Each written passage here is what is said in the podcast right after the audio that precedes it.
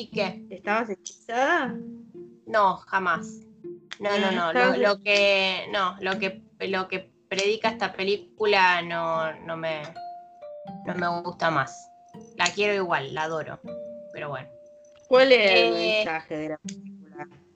No, no sé, ninguno, pero es una película romántica en una época donde estaba todo mal. Bueno, desayuna y se va, llama la- al, al teléfono que le dejó el fiancé. Mm, Hola, sí, bueno, quiero hablar con Ronnie. ¿Quién habla? No, y de parte del hermano, no, es hijo de puta, que no lo quiero ver nunca más, no sé qué, bueno. Entonces ella va a la panadería, es una, él trabaja en una panadería, tiene una panadería, y ahí aparece Nicolas Cage, o sea, Ronnie, que es un Sí. pibito súper joven, de musculosa blanca, ahí todo chivado, medio. Sí, eh, Cero músculos, pero como medio tonificadito ahí porque es un pendejo. Y bueno, la cara de Nicolas Cage, ¿no?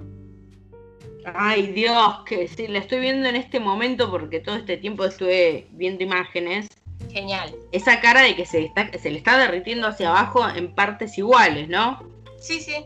Y ahí ella Sí, le dice, es- bueno, yo me voy a casar con tu hermano, quiere que vengas al casamiento. No, mi hermano, que yo perdí la mano, culpa de él, él tiene una mano de madera. De- Es un hijo de, De puta.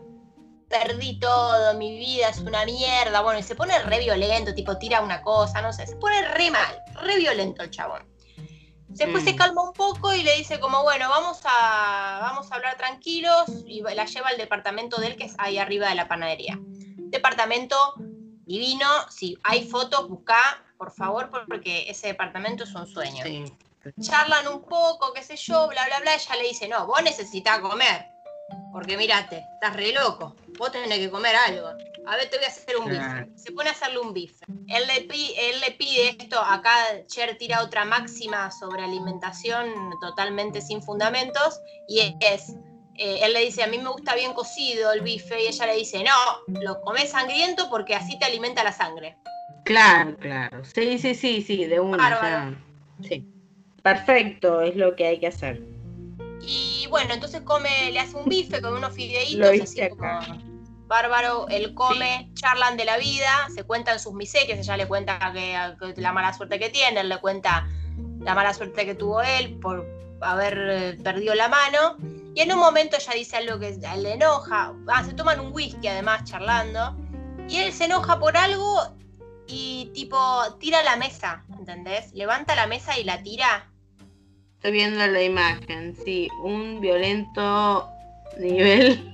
Muy violento. Sí, mal. Pero pará, pasa Estoy bien. que él, él igual Mm, es fanático de la ópera, tipo tiene ahí un póster de la Bohème. eh, él no es violento, él está perturbado, es un tipo sensible, ¿entendés? Claro. Entonces él tira la, mal. mesa, tira la mesa a la mierda y ella se calienta y bueno, y cogen. Mm, Y ahí es como que empieza, o sea, es una película romántica de 1987. sí, esta, o sea, esa violencia, esas es nada más y nada menos que la, la chispa que va a encender esta apasionada historia de amor. Claro, como hacía Rodrigo con Marix Zavalli, que la esposaba eh, contra un mueble. Bueno, cuestión que garchan y chau. Ella al otro Sí. día se despierta totalmente arrepentida y mal, no, no, que por favor yo me voy a casar con tu hermano. Y él, que es un pesado y un intenso, le dice, o sea, la acaba de conocer, tuvieron una noche y le dice, no, por favor, yo hay dos cosas que amo en el mundo, a la ópera y a vos. Y, sí, y le dice, por favor, vení hoy conmigo a la ópera y no te jodo más. Bueno, dale, voy con, voy con vos a la ópera. Pero en realidad Cher también está reenganchada porque, bueno, obvio. Daña Hielo es Mm, chabón así inseguro, de su edad, awkward. Que a mí, la verdad, yo cuando era chica y veía esta película, no me gustaba Nicolas Cage, pero sí me quedaba contenta con la historia. Me gustaba que ella se quede con el pibe joven y que toda esa cosa de violencia apasionada y que bla, bla, bla, bla, bla, bla. Hoy por hoy, la verdad, por favor, o sea, quédate, quédate con Daña Hielo. Siempre. Siempre. Siempre quédate con Tania y Hielo. Sí, siempre quédate con Daña Hielo, porque Daña Hielo eh, se preocupa por vos y te cuida y es respetuoso. Y te conoce hace un poco más de tiempo, capaz también. Y bueno, eh, le dice que sí, que va a ir a la ópera. Ese día ella, como está reflejada, se hace todo un makeover, porque ella estaba como media dejada, ¿viste? Era una viuda de 40 años y con canas. Entonces va, se hace las raíces, se compra pilchas. Después tiene toda una escena así de ella al lado de la chimenea tomando vino y, y acariciando la ropa que se compró todo un embole. O sea, desde que aparece Nicolas Cage en la película, la verdad que es todo un embole. Ella es como que su, su cociente intelectual decrece completamente por haber conocido a Nicolas Cage. Deja de ser, sí, deja de ser graciosa, porque la gracia es que como son todos así como medios barderos, ¿viste? Y ella como que baja ahí un cambio. La noche de la ópera pasan cosas, porque mientras ella está en la ópera, también ahí está su padre con la amante. Opa, opa, opa. Y mientras tanto, que todos cagan a todos, más o menos, en la película. Sí. Y bueno, la madre se queda sola en la casa y la vieja se va ahí al restaurante del principio a cenar sola.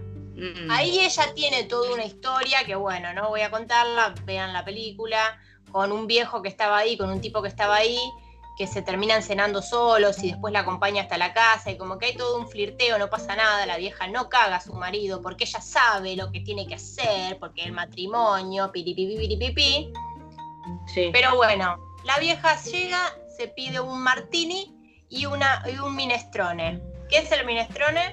no sé. Una sopa. ¡Apa! Rarísimo. Una sopa, sopa cargadita. ¿Con alcohol? No, sustanciosa, digo. Sí, yo sé, pero sonó a eso. O sea, esta sopa, esta sopa sí te da una buena base en el estómago, no los canelos. Estoy, viendo fotos de todo lo que fuiste nombrando porque hay una nota sobre la comida de Moonstruck y ah, estoy y, el departamento lo estoy viendo y es un nivel de casa chaucha que me caigo de ojete, amo, ¿Viste? amo el Amo el guantecito de su mano de madera también. El guante de cuero, sí. La vieja se pide un minestrone, que es una sopa así pulenta. Traté de buscar la receta del minestrone, pero es de esos platos que primero que se usan las verduras de estación, así que van variando. Y la receta también varía, depende de la región. So, bla. Por lo general es siempre verduras y alguna pasta o legumbre adentro de la sopa. Y como, yo siempre puedo dar más y me pongo y, quiero esto tomármelo re en serio, que me pareció muy loco, porque en realidad me... no sé, me pareció loco. A ver, a vos qué te parece si nos volvemos locas juntas. Y que es que la palabra minestrone, o sea, busqué la palabra minestrone y bueno, minestrone y ministro o y ministerio tienen el mismo origen. ¿Qué? ¿Por qué? Toma mate. Porque bueno, la, busqué, la busqué porque en España hay un guiso de verduras que se llama menestra, entonces digo, bueno, debe ser algo parecido. Y bueno, mm. minestra, minestra en italiano, se refiere a cualquier plato que sirvas en la mesa. Y viene de minestrare, que es servir comida, que a su vez ministrare es servir o dar órdenes o dar un servicio y, es, y el verbo deriva de ministri que es servidor. Toma mate otra vez. No, boluda, me caigo y me levanto. Me caigo y me levanto. Vos sabés que yo amo estas historias. Sí, a mí también me encanta saber la etimología de las palabras. Claro, no, no, pero yo tipo estudiaba esto, es mi vida, que dejé a un lado, por supuesto, pero... Bueno. Ay, no, qué, felicidad, boludo. De vez en cuando podés googlear una palabra. Y bueno, qué sé yo, final en realidad, ya está, no pasa mucho más. Eh, esa noche vuelve Johnny de, de viaje, otra vez vuelve antes de lo esperado, hay todo así enredos porque nadie está donde tiene que estar al otro día desayunan absolutamente todos los personajes en la cocina, o sea, la familia de ella, eh, los dos hermanos estos, los tíos que vienen también, qué sé yo, porque pasó algo, comen avena de mierda y vuelven a brindar con Prosecco. Y fin de la historia, básicamente. Mira vos, ¿eh? Pero te tengo algo que, no sé si sabes y que es que es del mismo director que Only You. Ah, bueno. Pero claro que sí, qué peliculón. Pero entonces este chabón es un hacedor de comedias románticas. Sí, se llama, el tipo se llama Norman eh, Hermoso. Eh, y bueno, era un dato que me parecía importante para vos porque te encanta Only You. Bueno, ¿a vos no? No tanto como Hechizo de Luna. Mm. pero en Only You está Robert Downey Jr. No sé, toda la historia italiana me, pega mucho. O sea, me, me gusta mucho esa película. Hola, en Only You se van a Italia, ¿de qué me estás hablando? Está bien, pero yo no conocía Italia. Yo la Italia que conocía eran los italoamericanos. Y era eso lo que me gustaba. Sí, entiendo, entiendo, entiendo. Bueno, qué hermoso. Gracias por compartir todo esto conmigo, me encantó.